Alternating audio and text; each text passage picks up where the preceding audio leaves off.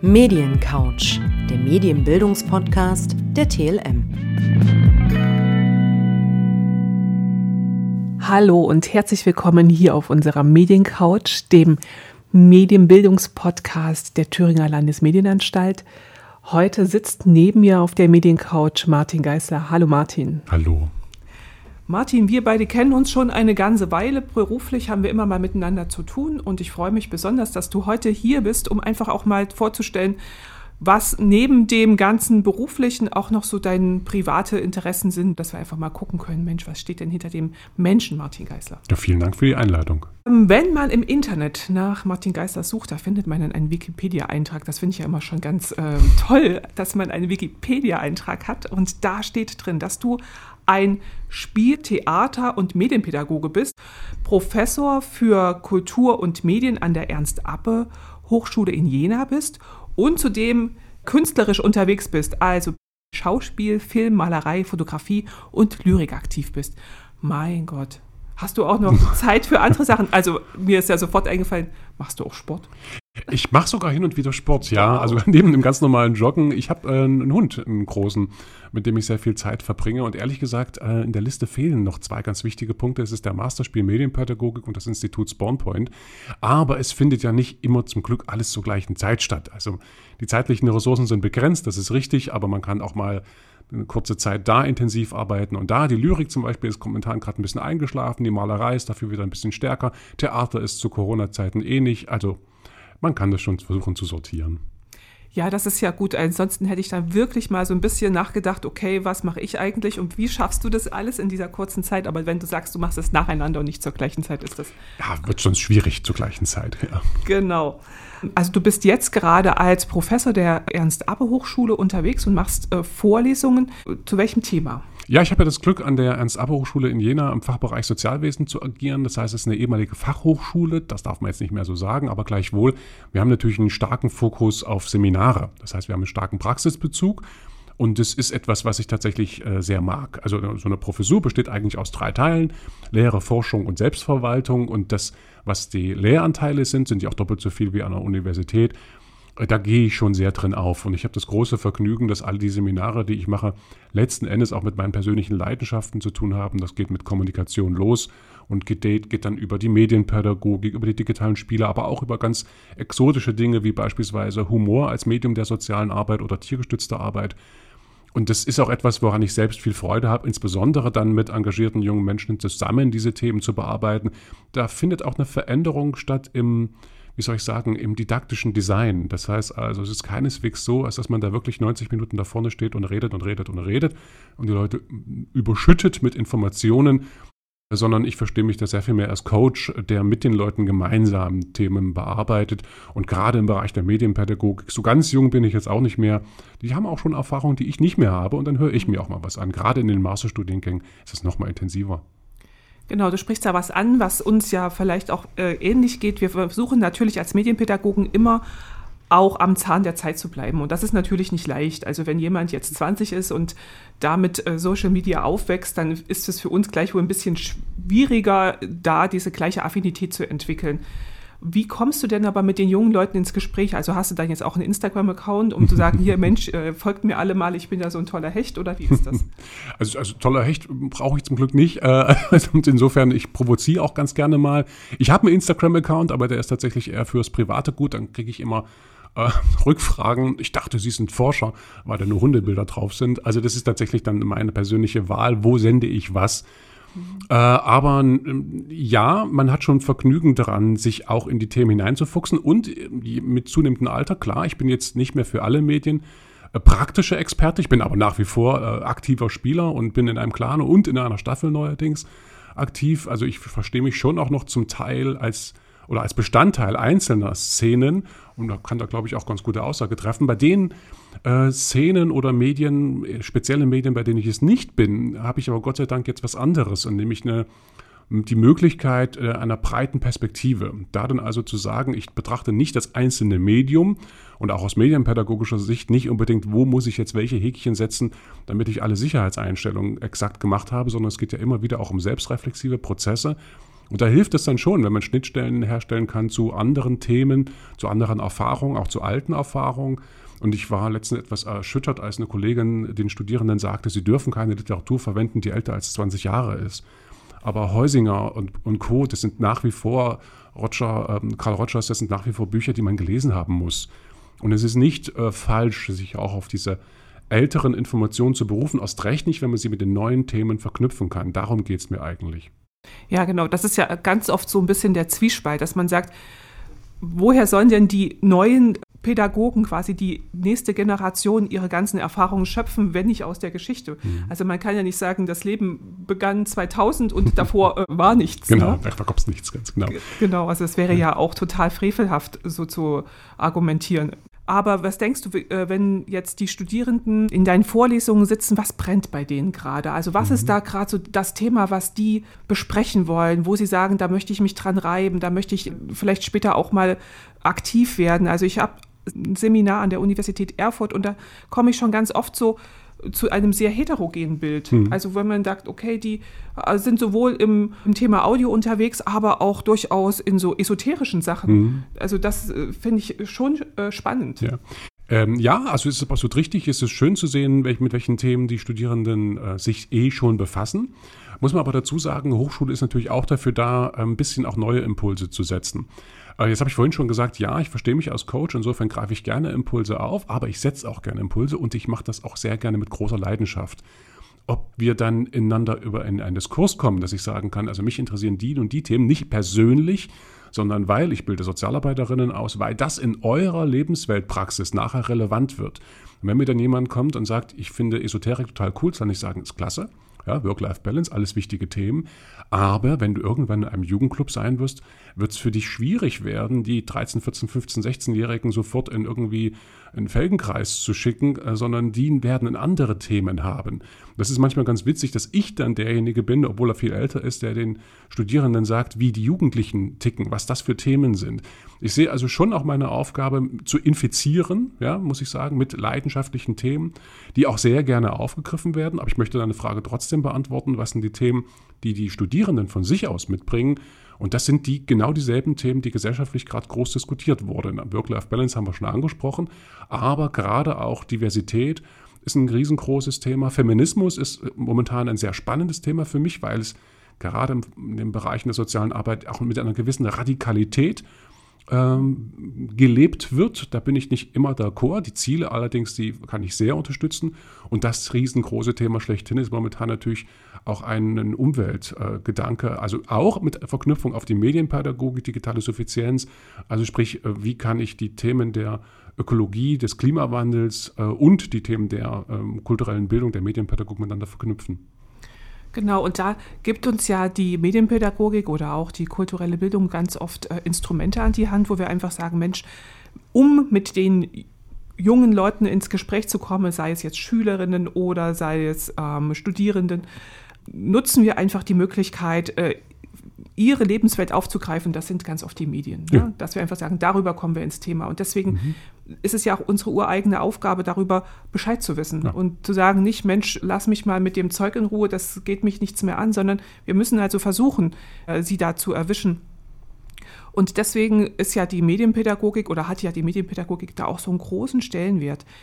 Nun leben wir gerade in, in, einer sehr getriebenen Zeit, wo nochmal Pandemie und alles das Ganze sehr verdeutlicht, was gerade so läuft. Was hat uns Corona im Endeffekt gezeigt? Also mhm. wo ist eigentlich da gerade das Problem, wo es nicht so richtig funktioniert? Oder was würdest du sagen, oder hat manches auch funktioniert, was man denkt, mhm. lass es uns mitnehmen? Vielleicht ja. ist es auch eine gute Art, einfach später auch zu lernen, zu äh, sein, äh, zu Dinge zu anzufassen? Mhm.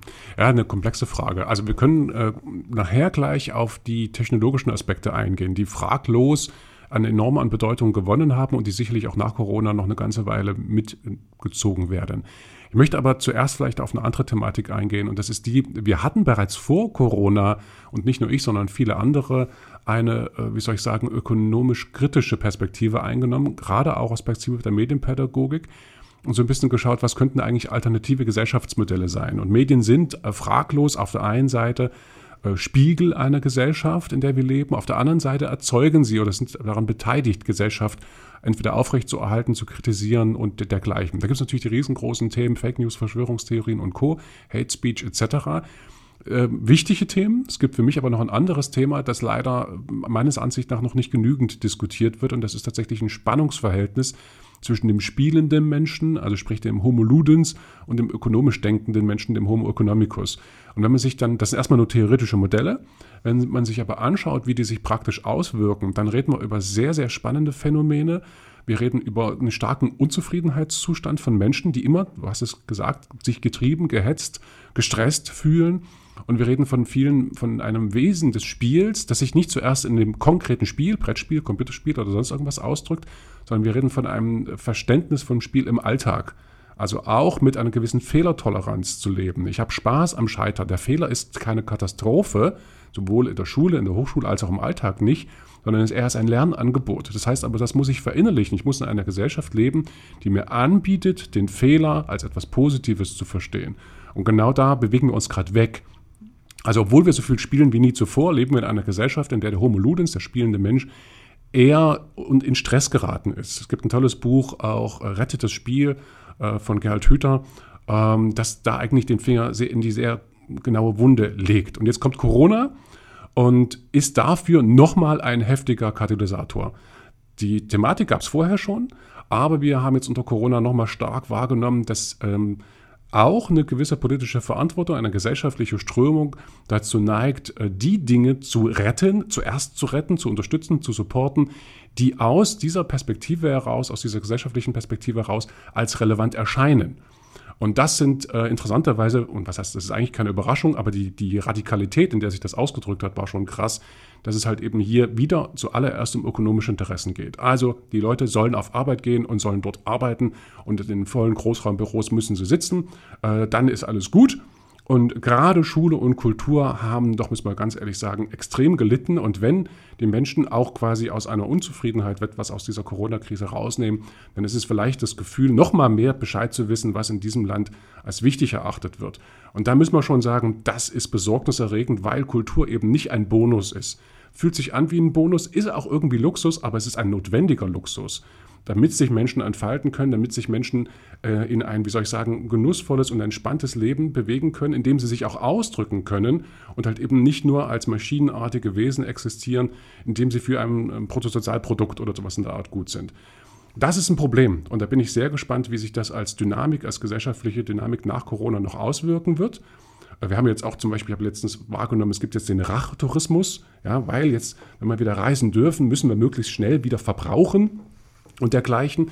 Also ich habe nicht das Gefühl, dass hier eine katharsische äh, ähm, Phase eingetreten ist, in der wir uns dann besinnen auf andere Werte, sondern dass möglichst schnell wieder in einen Zustand von davor zurückgekehrt werden soll, in dem das Verbrauchen wieder das wichtigste äh, Element ist. Und da bin ich sehr gespannt, weil die nächste große Krise, die Klimakrise, steht uns bevor und es werden dieselben Themen sein. Vielleicht sogar äh, noch wesentlich dramatischer, vielleicht langsamer, aber dramatischer. Also zum Schluss äh, noch zurück zu diesem zweiten Punkt. Was ist an Technologie geblieben oder was ist jetzt äh, erfahren worden und was bleibt? Es ist schon schön zu sehen, dass an vielen Stellen die Leute jetzt Erfahrung gesammelt haben mit Videokonferenzen und Co. Das gab es auch vorher schon, das war auch nichts Neues, aber jetzt hat es die breite Masse erfahren. Und natürlich werden wir auch jetzt potenziell ähm, Gäste in Seminare einladen, die eigentlich viele hundert Kilometer weit entfernt sind, weil jetzt alle mittlerweile wissen, wie das funktioniert und es funktioniert hier und da auch mal ganz gut. Was an meiner Perspektive als Lehrender ähm, eher eine leidvolle Erfahrung war, war tatsächlich zu sagen, äh, Didaktik eins zu eins ins Digitale zu übertragen. Es funktioniert, aber es funktioniert schlecht. Und dann gehe ich ganz zurück auf die Grundlagen der Kommunikation. Kommunikation findet face-to-face -face nun mal wesentlich besser statt. Beziehungsebenen herzustellen funktioniert auf der kompletten nonverbalen, paraverbalen und verbalen Ebene. Und wenn ich hier beschnitten werde, indem ich eins zu eins einfach nur vor dem Monitor sitze, dann fehlt mir eine enorme Bandbreite an Handwerkszeug. Man hat schon gemerkt, dein Herz schlägt sehr in der Kulturszene. Ich habe letztens ein Zitat gelesen eines Schauspielers, das hieß, man kann den Menschen die Kultur abgewöhnen. Aber was denkst du, was hat das für Auswirkungen auf die Generation, die so etwas nicht erleben können, weil eben ständig Dinge dazwischen kommen, die wichtiger sind? Wenn man jetzt eben sagt, so, du darfst darfst jetzt erstmal nicht Kultur erleben, weil du musst jetzt erstmal deine Schulsachen machen oder du musst zur Universität oder du musst erstmal den, den Stoff, der versäumt wird, aufholen und dass wir dann einfach keine medienpädagogischen oder theaterpädagogischen Projekte machen, sondern nur Mathe und Biologie lernen. Äh, ja, auch wieder hier äh, sehr komplex. Also vorneweg vielleicht, ich äh, bin ein großer Fürsprecher davon, ähm, Medienpädagogik als ein Bestandteil kultureller Bildung aufzufassen. Das heißt also, für mich ist an der Stelle, ja, natürlich muss ich das Medium betrachten, muss auch anschauen, wie sich das entwickelt. Also es ist immer ganz wichtig, auch vom Medium aus zu denken. Noch lieber denke ich eigentlich vom Menschen aus. Das, da spricht der Sozialarbeiter, der ich war und bin, aus mir. Und aus dieser Perspektive muss ich dann das Medium aussuchen, was ich benutzen möchte, um Menschen äh, ein Wirksamkeitsgefühl zu geben, dass sie sich selbst als äh, Teil der Gesellschaft, als mitteilungsfähig wahrnehmen. Und ob das jetzt dann äh, Theater ist oder ähm, Spiel im Allgemeinen oder Medien, das sei mal dahingestellt. Äh, dann kommt aber wieder die Lebensweltorientierung ins Spiel. Viele, für viele Kinder und Jugendliche sind heute nun mal Medien das wesentliche Kommunikations- und Ausdrucksmedium. Ist also völlig gerechtfertigt, dass ich nicht mit jedem sofort einen Theaterworkshop mache, sondern vielleicht insbesondere medienpädagogische Workshops machen. Trotzdem verstehe ich diese großen Themen äh, eigentlich ein bisschen als nebeneinander stehend. So, jetzt gibt es aber noch eine andere Form der Kultur. Das ist eben nicht nur die Hochkultur, die irgendwie rezipiert, gelernt werden soll zu rezipieren, sondern gerade wenn wir von Selbstausdruck reden, reden wir eigentlich immer auch von der Kultur, die jugendliche Szenen, insbesondere jugendliche Szenen ja selbst generieren. Also Jugendkultur ist ja ein Begriff, äh, der in seiner Bedeutung nicht zu gering zu schätzen ist. Und auch die heutige Jugend hat ihre Kultur, die ist sicherlich stark äh, beeinflusst durch Corona, die wird sich aber auch wieder erholen im weitesten Sinne. Ich kann also nicht sagen, dass ähm, nur weil wir Corona hatten, die Jugendlichen keine Kultur hatten. Das ist falsch, insbesondere auch mit der Gaming-Kultur. Die WHO hat ja hier Play Apart Together eine richtige Aktion ins Leben gerufen. Wenn ihr euch schon nicht real treffen könnt, dann trefft euch doch online. Das unterstützt eigentlich nochmal auch eine Jugendkultur, die halt eben zu großen Teilen auf medialer Basis stattfindet. Also ich darf nämlich nicht diese Arroganz ergeben, zu sagen, ihr Armen habt jetzt nicht die Kultur, die ich habe und jetzt seid ihr in, in, im Nachteil. Ja, ich muss da schon so ein bisschen die, die Augen auch aufsperren. Trotzdem bin ich natürlich der Ansicht, es gibt wichtige Artikulationsmöglichkeiten, kulturelle Artikulationsmöglichkeiten, die zu kennen ähm, wertvoll sein kann. Und da dann zu sagen, kommt, äh, ja, dieses Zitat, wir den Menschen die Kultur abgewöhnen, in, durch Mangel an Angebote hm, kann das definitiv stattfinden. Das Schöne aber, und da treffen sich Spiel und Kultur, äh, ich bezeichne sie gern so ein bisschen als Löwenzahn im Asphalt, die brechen sich Bahn, weil sie immer auch einem menschlichen Grundbedürfnis entsprechen. Und das drückt sich lange Zeit sicherlich in, in anderen Art und Weisen aus. Und wir wissen auch, dass Menschen, wenn sie etwas nicht bekommen, etwas stattdessen suchen, also Ersatzbefriedigung suchen.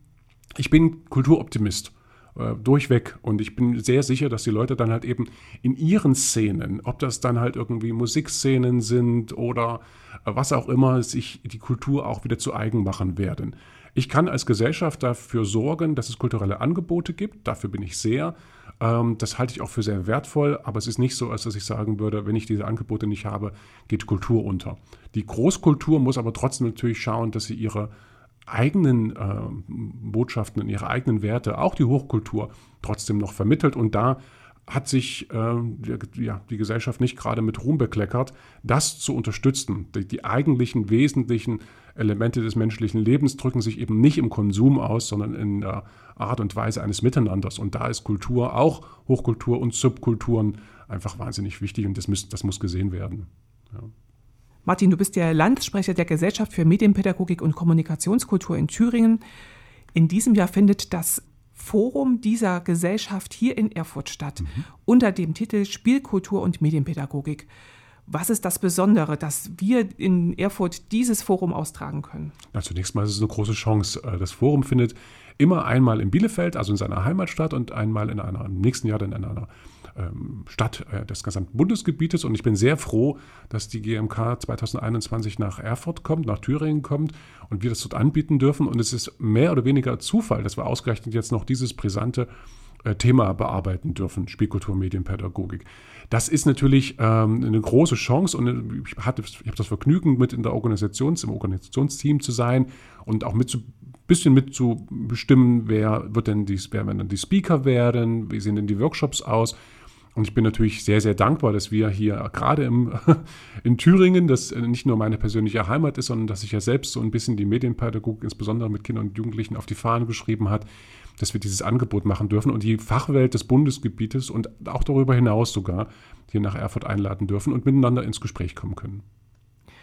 Kannst du uns schon so ein bisschen neugierig machen? Sag erst mal, wann findet das überhaupt statt und in welchem Rahmen kann man denn da überhaupt teilnehmen? Also teilnehmen kann man äh, einerseits, indem man auf äh, Workshops äh, geht und dort gibt es eine ganze Reihe geben. Ich glaube, wir haben insgesamt 15, 15 Workshops angeboten. Es wird drei große Keynote-Speaker geben. Das ist einmal Ulrich Heimlich.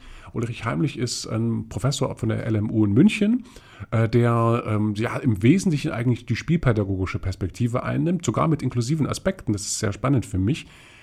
Ähm, großer Spieler, ähm, Fan und auch ein wirklich guter Forscher hat aber mit Medienpädagogik gar nicht so viel am Hut, ist selbst unglaublich interessiert an dieser Tagung. Die zweite Speakerin wird Judith Ackermann sein. Judith Ackermann in der Szene ja sehr bekannt. Sie wiederum ist eine Medienwissenschaftlerin und bearbeitet zwar viel Spiel, hat auch sehr, sehr viel mit neuen Medien, auch mit theatralen Medien zu tun, ist momentan sehr, sehr mit, ihr, mit ihrem TikTok-Account unterwegs und lebt das auch wirklich. Sie ist trotzdem wahrscheinlich nicht unbedingt sofort die Spielpädagogin, Spiel schon eher, aber nicht unbedingt Pädagogin. Äh, und als drittes dürfen der Dirk Pörschke und ich ähm, dann quasi die Brücke herstellen zwischen diesen beiden Themen der Spielpädagogik und der Medienwissenschaft. Und da freue ich mich schon sehr drauf. Das Ganze findet vom 19. Äh, bis 21. November in Erfurt statt.